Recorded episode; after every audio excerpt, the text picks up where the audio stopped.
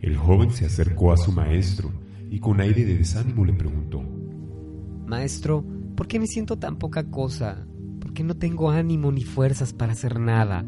Todos me dicen que no sirvo, que no hago nada bien, que soy torpe y bastante tonto. ¿Cómo puedo mejorar, maestro? ¿Qué puedo hacer para que me valoren? El maestro, sin mirarlo, le dijo, Cuánto lo siento, muchacho.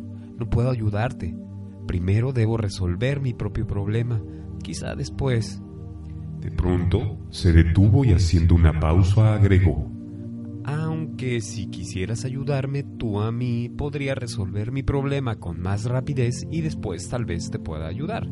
Encantado, maestro. Titubeó el joven, pero sintió que otra vez se le tenía en poco y que sus necesidades volvían a ser desatendidas. Bien, dijo el maestro. Se quitó un anillo que llevaba en el dedo pequeño y se lo entregó al muchacho diciéndole, toma el caballo que está allá afuera, cabalga hasta el mercado y vende este anillo. Necesito para pagar una deuda. Es necesario que obtengas por él la mayor suma posible, pero no aceptes menos de una moneda de oro. Ve y regresa con esa moneda lo más rápido que puedas. El joven entonces tomó el anillo y partió. Apenas llegó al mercado y empezó a ofrecer el anillo a los mercaderes. Estos lo miraban con algún interés hasta que el joven decía lo que pretendía por el anillo. Cuando el joven mencionaba la moneda de oro, algunos reían, otros le daban vuelta la cara y solo un viejito fue tan amable como para tomarse la molestia de explicarle que una moneda de oro era muy valiosa para entregarla a cambio de un anillo. En el deseo de ayudar, alguien le ofreció una moneda de plata y otra de cobre, pero el joven tenía instrucciones de no aceptar menos de una moneda de oro y rechazó la oferta.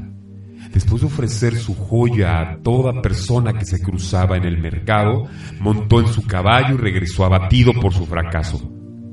Cuanto hubiera deseado el joven poder obtener una moneda de oro.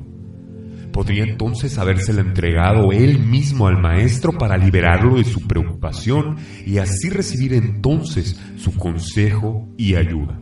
Pero había sido imposible. Al entrar a la casa, el maestro le estaba esperando y el joven le explicó lo ocurrido.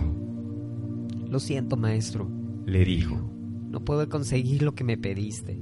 Quizá hubiera conseguido dos o tres monedas de plata, maestro, pero no he sido capaz de engañar a nadie sobre el verdadero valor del anillo. Qué importante lo que dijiste, joven amigo, contestó sonriente el maestro. Lo primero que debemos hacer es saber el verdadero valor del anillo. Vete a ver al joyero. ¿Quién mejor que él para saberlo? Dile que quieres vender el anillo y pregúntale cuánto te daría por él. Pero no importa lo que te ofrezca, no se lo vendas y tráemelo de regreso. Trae de regreso el anillo. El joven llevó el anillo al joyero. Este lo examinó con su lupa, lo pesó y luego le dijo, Muchacho, dile al maestro que si quiere vender ya no puedo darle más que 58 monedas de oro por su anillo.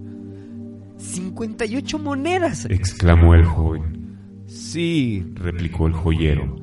Eh, sí, sé perfectamente que con el tiempo podríamos obtener por él cerca de 70 monedas, pero si la venta es urgente...